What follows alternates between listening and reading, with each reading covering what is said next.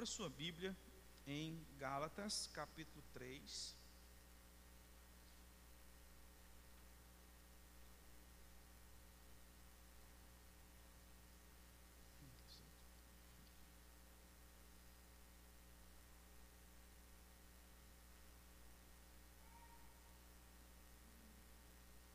Gálatas capítulo 3, os versículos 19 a 29.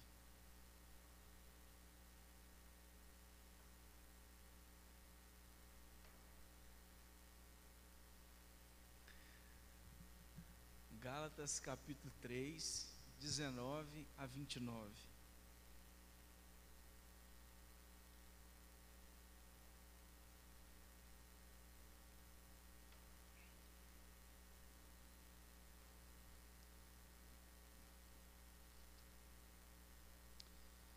Assim diz a palavra do nosso Deus.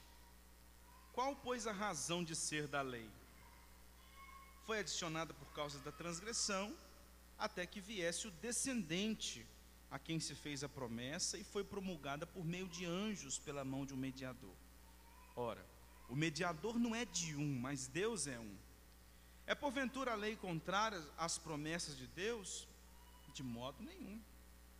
Porque se fosse promulgada uma lei que pudesse dar, a, dar vida, a justiça, na verdade, seria procedente de lei. Mas a Escritura encerrou tudo sobre o pecado, para que, mediante a fé em Cristo Jesus, fosse a promessa concedida aos que creem. Mas antes que viesse a fé, estávamos sob a tutela da lei e nela encerrados, para essa fé que de futuro haveria de revelar-se. De maneira que a lei nos serviu de aio para nos conduzir a Cristo, a fim de que fôssemos justificados por fé. Mas tendo vindo a fé, já não permanecemos subordinados ao aio. Pois todos vós sois filhos de Deus, mediante a fé em Cristo Jesus. Porque todos quantos fostes batizados em Cristo, de Cristo vos revestistes. Dessa arte não pode haver judeu nem grego nem escravo, nem liberto, nem homem, nem mulher, porque todos sois, vós sois um em Cristo Jesus. E se sois de Cristo, também sois descendentes de Abraão e herdeiros segundo a promessa. Irmãos, nós vimos nos versículos anteriores, no domingo passado, que a fé é a única maneira de alguém ser justificado, não existe outra forma. Ou você é justificado pela fé, ou você não é justificado. Ninguém pode ser justificado pela prática da lei. E então Paulo traz o exemplo de Abraão, dizendo assim: veja bem que Abraão ele foi justificado numa época que nem lei havia. A lei ela foi existir 400, 430 anos depois da promessa que Deus fez a Abraão. E o texto de Gênesis capítulo 15 diz que Abraão creu em Deus e isso lhe foi imputado para justiça. Então essa, essa promessa feita a Abraão não pode ser, ela não pode ser revogada pela lei. A lei não tem esse poder de revogar a justificação pela fé. Ela vem para confirmar e também com um propósito, que é o que o apóstolo Paulo vai tratar aqui. Também o apóstolo Paulo disse nos versículos anteriores que em Abraão, tanto judeus quanto gentios são reconhecidos como filhos. Abraão não é o pai dos judeus, Abraão é o pai da fé, no sentido de que todos aqueles que possuem a mesma fé que Abraão teve naquela ocasião são também filhos de Abraão, filhos da promessa, filhos que reconhecem que a justificação se dá tão somente por crer nas promessas de Deus. E agora, nesses versículos 19 a 29 que nós lemos, Paulo continua trazendo esta orientação quanto à justificação mediante a fé, e também continua afirmando a respeito da obra de Deus em Abraão, mas ele agora começa com o versículo 19 dizendo: Qual, pois, a razão de ser da fé, da lei? Então, se alguém é justificado mediante a fé, qual o propósito da lei? Qual a razão de ser da lei? Por que 430 anos depois Deus deu a lei ao seu povo? E esta é a resposta que Paulo faz dos versículos 19 a 29 em duas partes. A primeira parte, Paulo diz que o propósito da lei foi revelar a maldade humana, mostrar, mostrar o quanto nós somos miseráveis pecadores e completamente incapazes de fazer algo por nós mesmos. E em segundo lugar, a lei tem o objetivo de nos conduzir aos pés de Cristo Jesus para encontrar nele aquele que é o verdadeiramente justo, que não pecou por pensamentos, palavras, atitudes e assim por diante, e se ofereceu como cordeiro em sacrifício pelos nossos pecados. Então vamos ver essas duas partes que Paulo trata aqui. Primeiro, os versículos 19 a 23, onde o propósito da lei em revelar a maldade humana é exposta pelo apóstolo Paulo. Vou ler novamente. Qual, pois, a razão de ser da lei?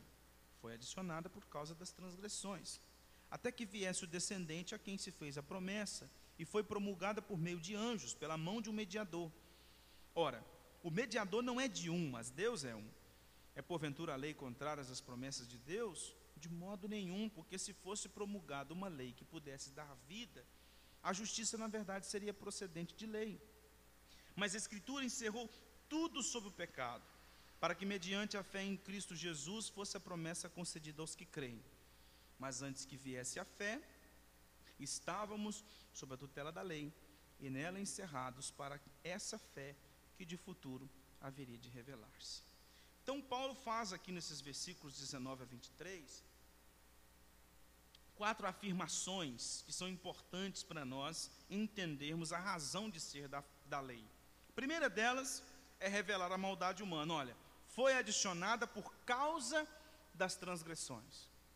Lá em Romanos capítulo 7, versículo 7, Paulo disse assim: Eu não teria conhecido o pecado senão por intermédio da lei, pois não teria eu conhecido a cobiça se a lei não dissera: Não cobiçarás.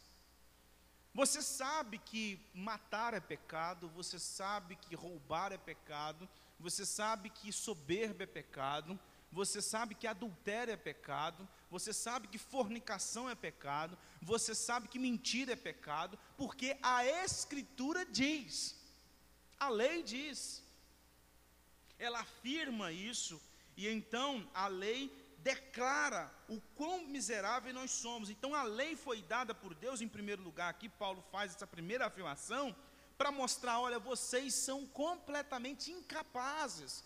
Porque veja bem como vocês são. Então a lei ela serve como uma espécie de tomografia. Ela é uma tomografia do homem, é um raio-x da nossa alma, para mostrar o quão doente está a nossa alma, o quão perverso nós somos em todos os níveis, em todas as faculdades. Tudo nosso está corrompido pelo pecado. Tudo, os nossos desejos, as nossas vontades, os nossos sentimentos, as nossas inclinações, as nossas atitudes, os nossos pensamentos, os nosso, o nosso trato uns com os outros, tudo está corrompido pelo pecado. Mas além disso, Paulo afirma que essa lei ela acaba se tornando também uma espécie de cerca ao redor dos crentes.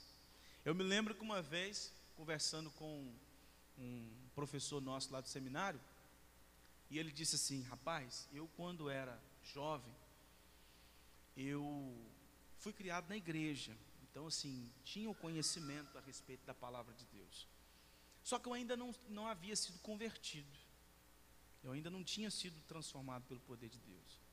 E então eu saía com os meus amigos, fiz uma amizade com o pessoal da escola, e saía com os meus amigos, e, e os meus amigos pintavam e bordavam. Só que eu, eu me sentia um pouco preso para fazer algumas coisas. Eu não me sentia à vontade, como se a, a, como se todas as vezes que eu fosse fazer alguma coisa, é como se alguém estivesse do meu lado dizendo assim: Isso não pode, você não deve, e assim por diante. E aí, depois de convertido, e principalmente depois que ele começou a estudar e se tornou pastor, ele entendeu que este era um momento onde Deus, por misericórdia, estava cercando ele para não se entregar ao pecado. Por ser um eleito dele, ele estava guardando a, a vida dele para que ele não se entregasse e não se inundasse no pecado. Então a lei, ela também tem essa razão de ser. Ela acaba sendo uma cerca à nossa volta para a gente não pecar mais do que a gente já pode pecar. Mais do que a gente peca. Se Deus tirar a cerca, é aí que a gente peca ainda muito mais. Sabendo o que é pecado, a gente já peca, imagina não, tá, não tendo conhecimento. Imagina que Deus nos deixe livre disso. Então a lei ela foi adicionada por causa das nossas transgressões, porque nós somos perversos. Mas em segundo lugar, ela foi dada por prazo limitado. Paulo diz: até que viesse o descendente a que se fez a promessa. Ou seja, a lei não foi dada eternamente, no sentido de que ela tem que ser cumprida nos ritos do Antigo Testamento para sempre. Isso aqui é preventivo, para poder não acontecer. Eu já estou no preventivo aqui. Ó. Então, é por prazo limitado, até que viesse o descendente a que se fez a promessa. Então, quando nós, nós vamos lá para Efésios capítulo 2, versículo 15, Colossenses capítulo 2, versículo 16 e 17, Paulo diz, principalmente lá em Colossenses, que a lei de Deus, aqueles ritos do Antigo Testamento, foram dados e eles são sombras. Quando nós chegamos no tempo da realidade, não existe mais necessidade de viver pelas sombras. Nós agora estamos diante de um tempo novo. Então, Paulo está dizendo aqui no versículo 19 é que ela foi adicionada por causa das nossas transgressões, para revelar a maldade humana, e esta lei também foi dada até que viesse o descendente. Até que esse descendente chegasse. Quando esse descendente chegasse, que Paulo disse anteriormente, no versículo 16, que é Cristo, até que Cristo fosse revelado, que é aquele que recebeu a promessa em Abraão, esta lei então tem o seu prazo encerrado. Terceiro lugar, e o quarto lugar, a gente entra agora num problema sério. Porque o, o final do versículo 19, principalmente o versículo 20, é um dos versículos mais difíceis de interpretar nas Escrituras. Os teólogos dizem que eles fazem parte dos dez versículos mais difíceis de interpretar. Para você ter ideia da dificuldade de interpretação, principalmente do versículo 20, segundo os comentaristas, já foi contabilizada mais de 400 interpretações do versículo 20. Para você ter ideia em que terreno nós estamos pisando. Então, o que eu vou falar para os irmãos é o que pode ser, e não o que de fato é, porque são 430 interpretações do versículo 20. Então é muito difícil e a gente agora se lembra que Pedro estava certo quando disse em sua carta que Paulo escreveu coisas difíceis. E de fato, Paulo teve ocasiões que escreveu coisas realmente muito difíceis. Primeira parte aqui, os a primeira parte não, o finalzinho do versículo 19 ele diz que esta lei ela foi promulgada por meio de anjos. E o que que a gente entende aqui? Primeira coisa é que a gente não tem como afirmar pelo Antigo Testamento que a lei de Deus foi dada por intermédio dos anjos.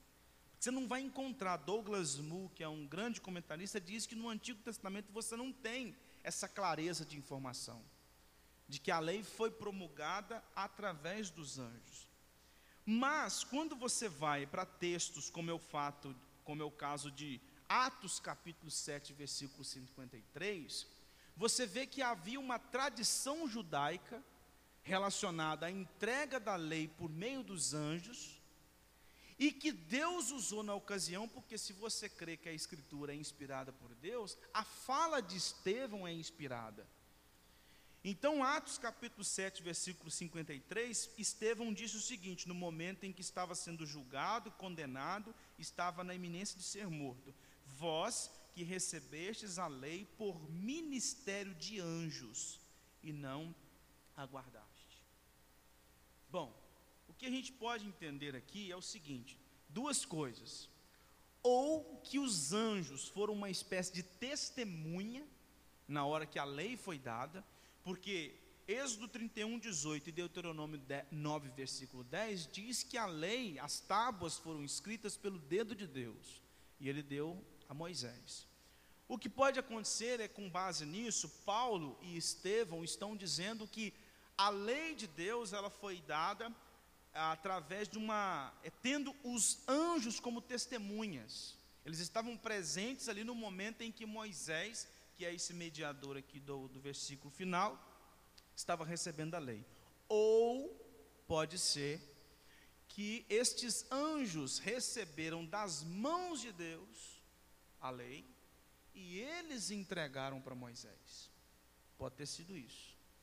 Então eles acabaram agindo como, entre aspas, entregador, né, motoboy. Né? Deus entregou para eles e eles entregaram para Moisés. Então eles fizeram essa mediação. Então a, a, Paulo diz o seguinte: essa lei foi promulgada por meio de anjo ou através de anjos. E a quarta palavra, a quarta afirmação que Paulo faz é de que foi dada pela mão de um mediador. E esta mão de mediador aqui, ela provavelmente é, é muito provável, à luz do contexto, que Paulo esteja se referindo a Moisés, que foi aquele que recebeu a lei lá no Monte Sinai. Então, os anjos entregam para este mediador que é Moisés, que recebeu esta lei de Deus. Só que aí a gente entra no versículo 20, que é, é como se Paulo estivesse fazendo uma explicação do finalzinho do 19 só que a explicação de Paulo para nós hoje pode ser que tenha sido clara, é, é, é, bem provável que ela foi clara para os crentes da Galácia. Mas para nós hoje ela é muito confusa. Porque Paulo diz: ora, o mediador não é de um, mas Deus é um. E por isso que existe essa quantidade enorme de explicações. E aí o que que pode ser? Por isso que eu estou dizendo, irmãos, pode ser que seja isso. Né? A gente não tem como afirmar sem dúvidas. Pode ser que o que Paulo está dizendo aqui no versículo 20 é de que quando Deus entregou a lei para Moisés, ele entregou essa lei através de mediadores, através de anjos. Entre Deus e Moisés tinha anjos, ou sendo testemunhas, ou sendo os entregadores da lei. Enquanto que, na ocasião da promessa a Abraão, lá em Gênesis, não havia mediador. No momento da, da promessa, Deus fala cara a cara com Abraão, sem a necessidade de um mediador, sem que anjo dissesse para ele, sem que Moisés ou uma outra pessoa se levantasse entre Deus e ele. Então, o que ele está dizendo é o seguinte: a, a, a ideia e aqui é, é claro, todos os teólogos vão, vão caminhar nessa mesma direção, eles interpretam o versículo 20 diferente, mas a estrutura de todo o texto, todos concordam. Que a ideia do texto é dizer o seguinte: a lei é inferior à promessa. A promessa de Deus feita a Abraão é uma promessa superior à lei dada lá é, no Monte Sinai a Moisés. Então o apóstolo Paulo continua nos versículos 21, 22, 23, dizendo: É porventura a lei contrária às promessas de Deus?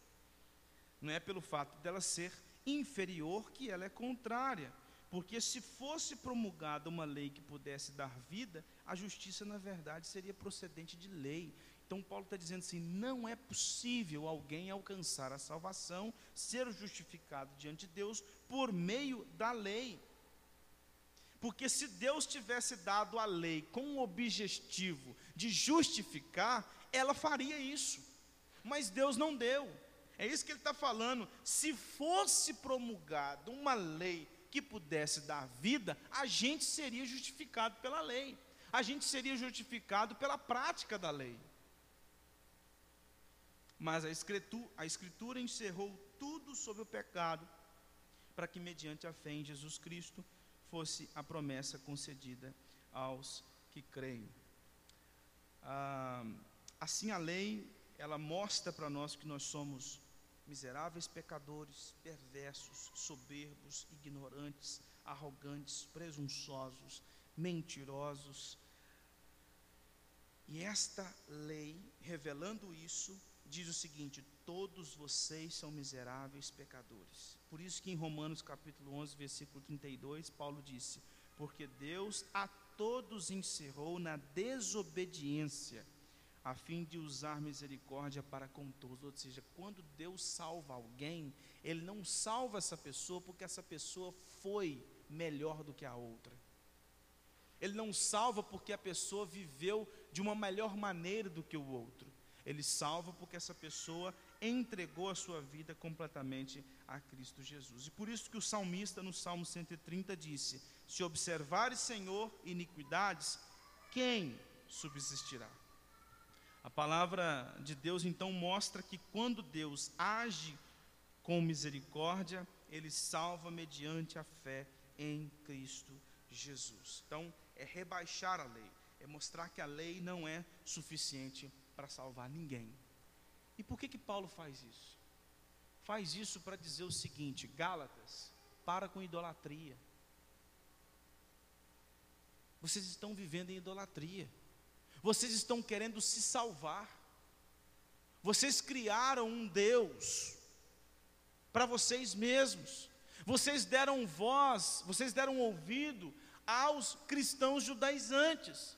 Vocês estão colocando Moisés, a lei mosaica, como superior em relação às promessas que Deus fez a Abraão.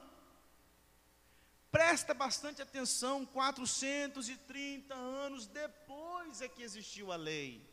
Deus não deu a lei para salvar, nunca foi o objetivo dela. Você nunca vai chegar diante de Deus e vai poder dizer: Olha o que, é que eu fiz, me deixe entrar. Você não pode. Você não pode ser declarado justo no tribunal pela vida que você teve nessa terra. Porque todos são miseráveis pecadores. A lei não foi dada com esse objetivo, com esse propósito.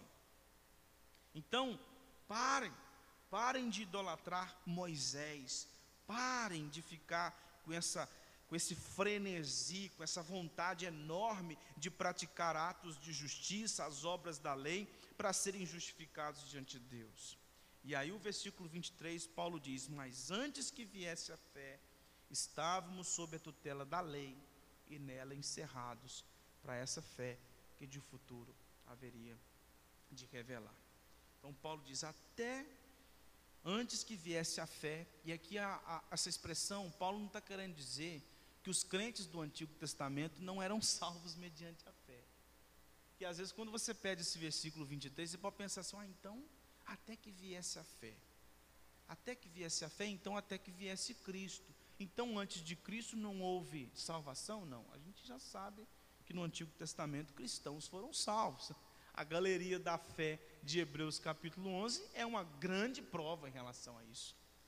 De pessoas que viveram antes da vinda do nosso Senhor e Salvador Jesus Cristo e que foram salvos mediante a fé. Mas o que Paulo está querendo dizer com isso aqui é o seguinte: é de que mesmo durante a antiga dispersação, essas pessoas elas eram salvas, mas elas viviam através das sombras. Elas declaravam a sua fé em Cristo, elas declaravam a sua fé no Messias que viria, elas declaravam a sua fé em Deus Todo-Poderoso, por isso que Jó disse: Eu sei que o meu redentor vive. Elas faziam essas declarações, porém, eles caminhavam na sua vida diária, na sua comunhão com Deus, por intermédio das sombras. Mesmo acreditando na obra de Jesus Cristo que viria, é claro que eles não sabiam que este nome seria o nome do Messias, mas quando eles olham para frente, eles vivem de acordo com as sombras. Por isso que o povo no Antigo Testamento ia até o templo, por isso que o povo no Antigo Testamento levava animais, por isso que o povo no Antigo Testamento cumpria as festas religiosas, por isso que o povo no Antigo Testamento realizava todos os atos cerimoniais e civis que a lei exigia. Porque ainda não havia chegado à plenitude do tempo que Paulo vai tratar, inclusive, no capítulo 4. Veja o que Adolf Paul disse, um dos grandes comentaristas bíblicos, em relação a este versículo 23. Abre aspas. Como a atadura é introduzida na ferida para evitar uma cicatrização imprópria, até que tenha vindo o tempo adequado para a cura, assim Deus concedeu a lei para cuidar que as feridas permanecessem abertas. Sob um aspecto, a lei atua como contraste para a graça. Sob outro aspecto, atua, apesar disso, no sentido da graça. Ela aumenta a desgraça, mas dessa forma faz com que posteriormente a graça se torne grande. Fecha aspas. Tem um livro que eu até indico você a ler, Lei e Graça.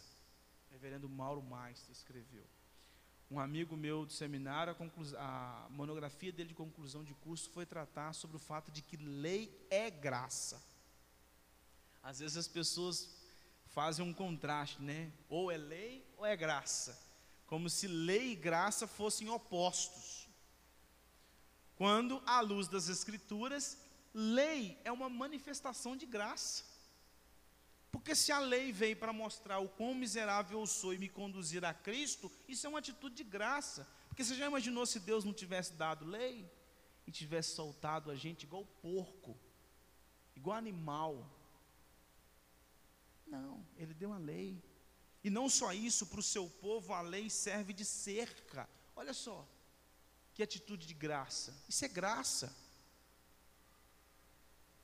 Você sabe que o seu filho vai fazer algo que é prejudicial para a sua vida, o que, é que você faz? Você deixa ele fazer? Não, você cerca ele. Você está vendo um menino correndo em direção ao fogão, tem uma panela com água quente, você fala assim: não, não tem problema, não, ele que se vira, se queimar não tem problema. Não, o que, você vai fazer? Você vai correr e vai pegar esse menino, você vai cercar, você vai colocar ele num cercadinho, você vai fazer alguma forma, alguma coisa para esse menino não chegar nessa panela quente. O que, que Deus fez? Ele fez um cercadinho para a gente. Ele colocou a gente num chiqueirinho, para a gente não fazer o que é prejudicial. Então, isso é atitude de graça. Por isso que o texto diz que nós estávamos sob a tutela, sobre a guarda da lei. Sobre a guarda, a lei era a nossa guardiã antes da vinda do Messias. Agora, os versículos 24 a 29, Paulo diz que o propósito da lei é de conduzir a Cristo Jesus. Vamos ler aí esses versículos. De maneira que a lei nos serviu de aio para nos conduzir a Cristo, a fim de que fôssemos justificados por fé. Mas tendo vindo a fé, já não permanecemos subordinados ao aio, pois todos vós sois filhos de Deus, mediante a fé em Cristo Jesus. Porque todos quanto fostes batizados em Cristo, de Cristo vos revestistes. Dessarte não pode haver judeu nem grego, nem escravo nem liberto, nem homem nem mulher, porque todos vós sois um em Cristo Jesus. E se sois de Cristo, também sois descendente de Abraão e herdeiros segundo a promessa. O que, que é aio? Aio significa, era uma, era uma expressão usada antigamente para designar aquele que era o mestre, alguém responsável na educação de uma criança. Ah, no, o termo grego aqui é pai da gogos de onde vem o, a palavra por, em português pedagogo. Ou seja, é o responsável por educar uma criança. Então o objetivo desse aio, desse pai da Gogos, era educar a criança até que a criança chegasse num nível em que ela conheceria os elementos fundamentais, ele ensinava a base, Ou seja, o pai da Gogos era, era o, o professor da escola primária, do, do, da pré-escola, do ensino fundamental. Ele vai ali pro, apresentar aquela criança para um outro mestre que tem o objetivo de continuar com essa educação, uma educação um pouco mais é, um pouco mais ampla, né? um pouco mais a, a, cheia de novas disciplinas, de ensinos mais apurados. Então, o que, que o apóstolo Paulo está dizendo nesse versículo aqui? De maneira que a lei nos serviu de paidagogos. A lei no Antigo Testamento, sabe o que, que é? O povo de Israel no Antigo Testamento estava matriculado na pré-escola. O povo no Antigo Testamento estava matriculado no ensino fundamental. Mas tendo vindo a fé, já não permanecemos mais subordinados ao aio. O que que Paulo está dizendo aqui? Você agora saiu da pré-escola. Você não precisa mais voltar para a pré-escola. Você imaginou você saindo da sua casa amanhã, ou amanhã não vai dar certo porque nós estamos em outubro. Você já imaginou você em janeiro se matriculando aqui no Basílio Costa Longa? Não, eu vim me matricular para estudar. Nossa, mas peraí, meu filho, você já está com cabelo branco, você vai estudar o que aqui? Não, eu vim estudar. O que o apóstolo Paulo está falando é isso. Nós agora estamos no ensino superior. Nós agora estamos na universidade. Nós estamos cursando é pós-graduação, é mestrado, é doutorado. Para que voltar lá para a pré-escola? Sendo que foi um período em que Deus tratou com o povo de modo específico até que viesse a fé em Cristo Jesus, de maneira que a lei nos serviu de pai da Gogos para nos conduzir a Cristo. Quando ela nos entrega a Cristo Jesus, a gente não, põe, não entrega igual aquela criança que é entregue e aí fica olhando para trás, mas não, não, me dá aqui, pedindo o colo de volta. É como se a gente fosse colocado no colo de Cristo Jesus e olhasse para a lei e dissesse: Não, vem aqui, eu preciso de você. É isso que Paulo está dizendo. Não, gente, vira as costas para a lei, é Cristo.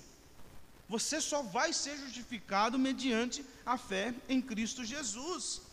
Pois todos vós sois filhos de Deus mediante a fé em Cristo Jesus. O que, que a lei então faz? A lei faz o seguinte: olha, eu te ensinei tudo que você precisava ensinar, aprender, eu te expliquei a respeito de tudo em relação ao Messias. Agora está ali o Messias, vai até ele. É isso que a lei fez. Ela nos levou, ela pegou a nossa mão e nos entregou no colo de Cristo. E aqueles que estão uma vez em Cristo Jesus não precisam mais se voltar para a prática da lei. Ou seja, a lei não é mais do que uma variedade de exercícios que nos enviava até Cristo Jesus. Veja o que, que João Calvino disse em relação a isso. Abre aspas. A lei não faz qualquer concessão, não oferece perdão, mas chama os transgressores a um sério reconhecimento da menor ofensa. A lei não mostra com clareza a Cristo e a sua graça. Ela aponta para ele de modo distante e encoberto no véu das cerimônias. Todas essas qualidades da lei, Paulo nos diz, foram abolidas.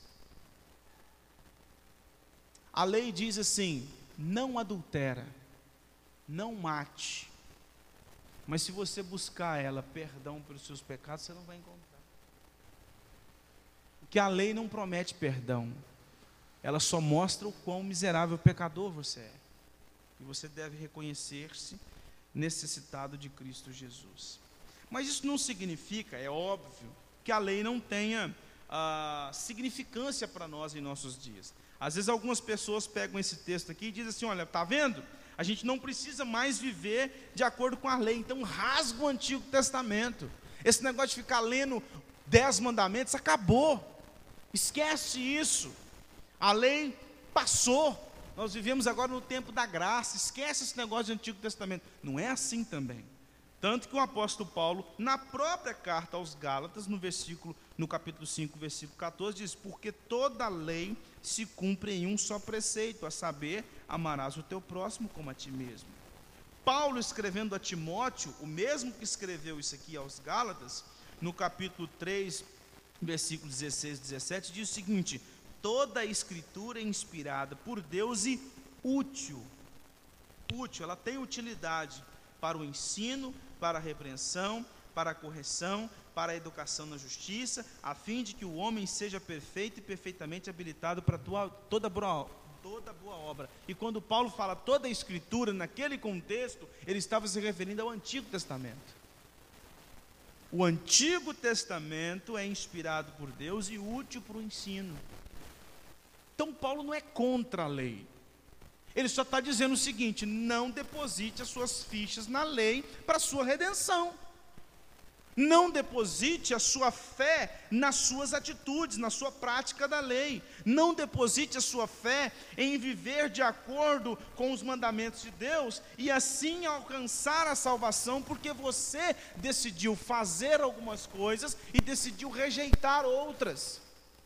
Não é assim que funciona. E aí, pois todos vós sois filhos de Deus, mediante a fé em Cristo, porque todos fostes batizados em Cristo, de Cristo vos revestistes. Paulo está dizendo o seguinte: vocês agora, gentios e judeus, todos vós, porque no contexto aqui a gente precisa entender que Paulo está tratando do fato de que judeus e gentios não são diferentes na comunidade da fé. Todos vós são filhos do mesmo Deus, mediante o mesmo Cristo. Por isso que lá em Romanos capítulo 6, versículos 3 a 5, Paulo disse: Ou porventura ignorais que todos nós que fomos batizados em Cristo Jesus, fomos batizados na sua morte. Fomos, pois, sepultados com ele na morte pelo batismo, para que, como Cristo foi ressuscitado dentre os mortos pela glória do Pai, assim também andemos nós em novidade de vida, porque se fomos unidos com ele na semelhança da sua morte, certamente o seremos também na semelhança da sua ressurreição. Paulo aqui na carta aos Gálatas, versículo 19 e 20 disse: Estou crucificado com Cristo, logo já não sou eu quem vive, mas Cristo vive em mim. Aos Efésios, no capítulo 4, versículo 24, disse Paulo: E vos revistais do novo homem, criado segundo Deus, em justiça e retidão procedentes da verdade. Ou seja, uma vez batizados em Cristo, vocês estão unidos a Cristo Jesus. E Cristo é superior à lei. Uma vez unido a Cristo Jesus, você não vai perder essa união por você não se circuncidar, por você não guardar as festas judaicas, porque tudo isso apontava para a obra de Cristo. E se você foi batizado com Cristo, se você morreu com Cristo, se você ressurgiu com Cristo, a lei não tem mais poder sobre você. Quando então a gente vem à frente, quando você fez isso na sua vida, que você foi batizado talvez na infância, mas depois você professou sua fé em Cristo Jesus, você fez isso. Você declarou que Cristo Jesus é o único capaz de salvar. E aí o versículo 28, Paulo diz: Dessarte, não pode haver judeu, nem grego, nem escravo, nem liberto, nem homem, nem mulher, porque todos vós sois um em Cristo Jesus. Ou seja, não existe mais diferença. Acabou. A gente tem que lembrar que essa argumentação de Paulo começou no momento em que ele chegou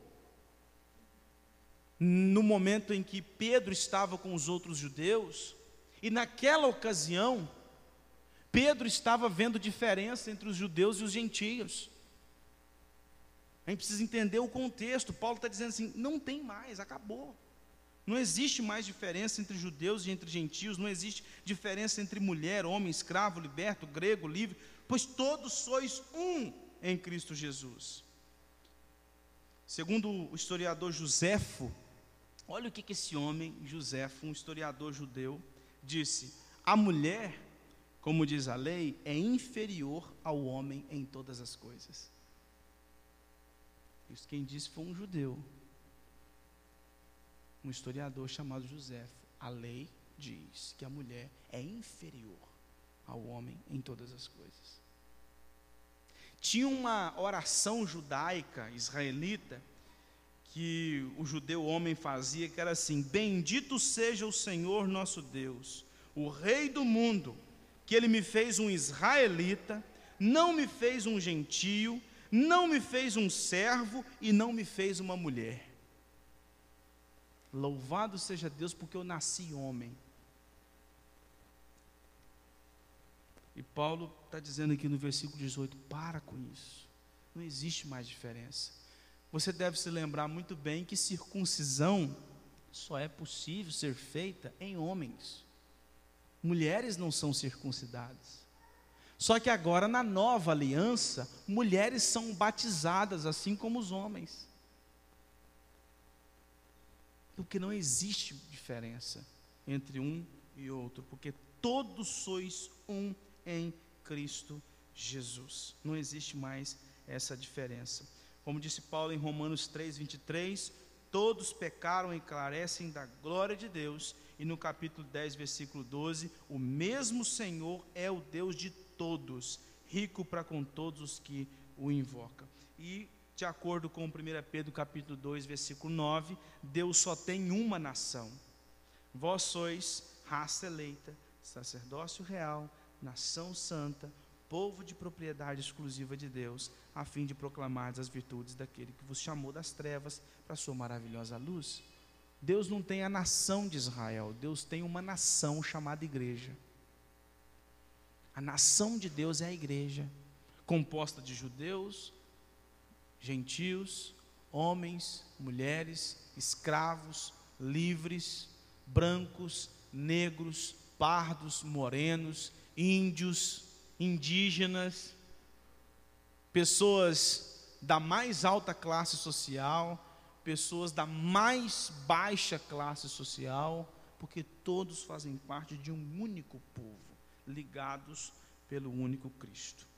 E aí Paulo termina no versículo 29 dizendo: E se sois de Cristo, também sois descendentes de Abraão e herdeiros segundo a promessa. Tem uma palavra que aparece duas vezes nos versículos 19 a 20. Primeira vez é lá no versículo 19, que diz assim: Até que viesse o descendente.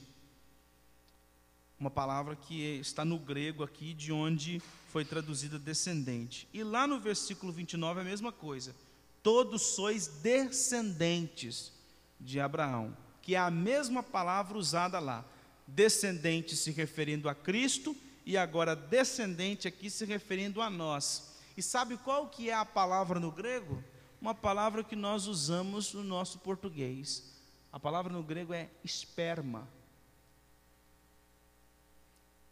Até que viesse o esperma da promessa. E agora, Paulo está dizendo aqui: se sois de Cristo, também sois esperma de Abraão. Por quê? Porque o que Paulo está dizendo aos Gálatas é: a descendência de Abraão não é uma descendência de sangue. Você não é judeu. Eu não sou judeu. Nós nascemos no Brasil. Você não é descendente de Abraão, no sentido geracional, sanguíneo. Mas Paulo está dizendo aqui: os verdadeiros descendentes de Abraão não são os de sangue os verdadeiros descendentes de Abraão são os descendentes da fé, porque possuem a mesma fé que Abraão. E por isso que só existe um povo, conforme Paulo disse em Romanos capítulo 4. Abraão é o pai dos judeus e Abraão é o pai dos gentios, no sentido de que judeus e gentios que professam a mesma fé que Abraão são esperma de Abraão e herdeiros segundo a promessa. Ou seja, todos estão ligados a este pai da fé que a Escritura nos apresenta. Então, finalizando, a lei de Deus não é capaz de justificar o pecador, ela apenas revela a nossa maldade, por ela a gente toma conhecimento da nossa miséria, mas ela não cura a nossa alma. Ela nos serviu para nos levar até Cristo, que é aquele capaz de nos curar. É aquele que, depositando a fé nele, é capaz de nos justificar. E então eu trago aqui cinco aplicações rápidas para a gente em relação a esse texto. A primeira delas, e eu preciso trazer aqui em relação ao versículo 28, principalmente por causa das confusões que existem em nossos dias, até mesmo dentro da Igreja Presbiteriana do Brasil. O fato de não haver diferença entre homem e mulher não significa que as funções de cada um também agora ficaram iguais. As funções são diferentes. Por isso que Paulo, escrevendo em Efésios, disse que a mulher tem a função na família de auxiliadora e o homem tem a função de cabeça. O fato de serem um em Cristo não significa que não tenham papéis diferentes no contexto familiar. O que Paulo está dizendo é o seguinte: a mulher não é inferior ao homem. O homem não é superior à mulher. Porém, na família existem papéis diferentes. E isso a gente precisa deixar claro, porque hoje em dia o pessoal pega um texto como esse e já começa a defender que agora todo mundo é igual, etc, etc, e pode funcionar do jeito que quiser. Não é assim que funciona. E também o próprio Paulo, que escreveu isso aqui no versículo 28, escreve a Timóteo no capítulo 2 e versículo 12, dizendo que, e eu digo que a mulher não deve falar na igreja. E ali a palavra de Paulo é que a mulher não tem autoridade ah, de liderança na igreja para pregar, para ensinar na igreja, na comunidade da fé. Ela não, ela não pode assumir o púlpito e expor a palavra de Deus. Por quê? Porque em casa ela é auxiliar do seu marido e na igreja ela também é auxiliar da liderança, porque Deus chamou homens para serem cabeças da igreja. Mas isso não significa que a mulher é incapaz. Isso não significa que a mulher não tenha condições de desempenhar N funções, até muitas delas melhor do que os homens. Mas cada um na sua função, cada um no seu quadrado. É assim que Deus fez. Segundo, a lei cumpriu o seu papel antes de Cristo. Por isso você não deve confiar nas práticas judaicas. Tem muita gente hoje em dia que chega a arrepiar quando vê a arca da aliança. Né? Tem muita gente hoje em dia que faz esse negócio. A sexta-feira profética. Oh, esse negócio deve ser bom. Lá na igreja, a liderança da igreja de Paulo não faz umas coisas dessas. A noite profética. A gente não tem aquele, aquela coisa, sabe, de fazer. E a gente cria alguns problemas porque as pessoas acabam acreditando nas sombras no lugar de acreditar em Cristo que já chegou. Segundo lugar, não somos aceitos por Deus pelo fato de realizar atos internos ou externos religiosos. E aqui vem uma questão importante. Eu já participei e digo para você que é uma bênção. Gostei de participar. Só que tem um problema. Tem um problema. E tudo que a gente faz na vida tem um problema, dependendo da disposição. Você talvez já deve ter participado de vigília, de oração. Vem para a igreja 10 horas da noite, sai 6 horas da manhã. Eu participei de uma que a gente lutava para ficar acordado. Porque quando vai chegando ali duas e meia, três, ali pesa. Então, se não tiver um, umas 30 garrafas de café ali atrás, você não aguenta chegar às seis horas. Mas qual que é o grande problema desse negócio? Não é que o povo não tem que orar. É porque às vezes a gente gosta do sacrifício. O sacrifício feito de ficar orando aqui e lutando contra o sono, Deus vai olhar do céu e vai dizer: Hoje eu vou ouvir as orações da igreja de Paulo. Porque eu vi que o povo entrou 10 horas e foi até 6 horas da manhã. Não, Deus não vai ó, pedir atender as nossas orações porque nós fizemos um sacrifício. A gente acha que Deus nos atende por sacrifícios. E o sacrifício que Deus nos atende é o sacrifício de Cristo. Igual a tal da oração da madrugada, né? A oração da madrugada, a oração no monte, é a oração mais aceita por Deus. Da onde você tirou isso na Bíblia? Não existe isso. Nós somos aceitos pela relação com Cristo. Orar meio-dia ou meia-noite não muda nada. Orar duas horas da tarde dentro de um ônibus do Transcol e orar três horas da madrugada aos joelhos no pé da cama não muda nada. São momentos diferentes. Só que a gente gosta do sacrifício. A gente gosta do negócio que traz sacrifício, traz dor. Porque a gente acha que através desses sacrifícios religiosos, a gente vai alcançar as bênçãos de Deus. Só que tudo que nós recebemos da parte de Deus vem via Cristo, pelo sacrifício dele, não o sacrifício nosso. Então a gente tem que parar de confiar em atos externos ou internos religiosos. A gente não pode deixar isso, é aquela coisa do, do jejum, de passar o dia todo. Uma vez eu fiquei três dias, vou contar isso aqui porque eu tenho vergonha, por isso que eu vou falar. Eu fiquei três dias de jejum. Três dias de jejum, o máximo que eu consegui foi ficar mais magro. O máximo que eu consegui foi ficar mais magro. Mas a gente acha que machucar ali, a gente vai, de certa forma, uh, alcançar o favor de Deus. Então a gente confia em práticas quando nós deveríamos confiar na obra e na pessoa do Senhor e Salvador Jesus Cristo. Quarto lugar, a lei continua tendo sua validade moral para a nossa caminhada cristã. O fato de nós não sermos salvos mediante a lei não significa que eu e você não temos que praticá-la.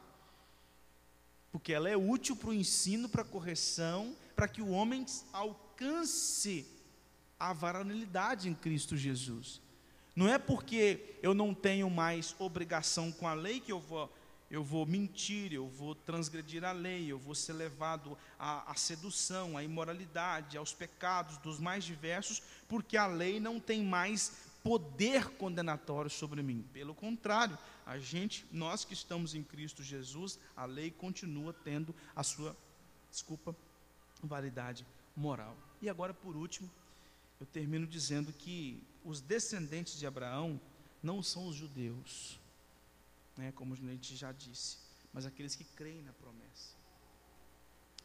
E eu termino perguntando: você já está dentro dessa promessa? Você já depositou a sua fé em Cristo Jesus? Porque a Escritura diz que nenhuma condenação há para aqueles que estão em Cristo. Existe condenação para aqueles que estão fora de Cristo. Mas para aqueles que estão em Cristo não tem condenação. A Escritura diz que nada pode nos separar do amor de Deus que está em Cristo. Então, se você está em Cristo, nada pode te separar do amor de Deus. E você tem que se reconhecer miserável pecador. É isso que a lei veio fazer. Mostrar para você o quão imundo você é. Então, que nesta noite você tome uma decisão de reconhecer. Se você não tomou essa decisão ainda, de reconhecer que você é um miserável pecador, que você transgride a lei de Deus, que você vive fora do conceito de Deus, uma vida piedosa, você não vive de acordo com a lei dele, você não anda de acordo com os seus caminhos, você se entregou ao pecado, você não tem compromisso com Deus. Reconheça isso hoje mesmo, deposite a sua fé em Cristo Jesus e saia daqui justificado, fazendo parte da descendência de Abraão. Que Deus nos abençoe.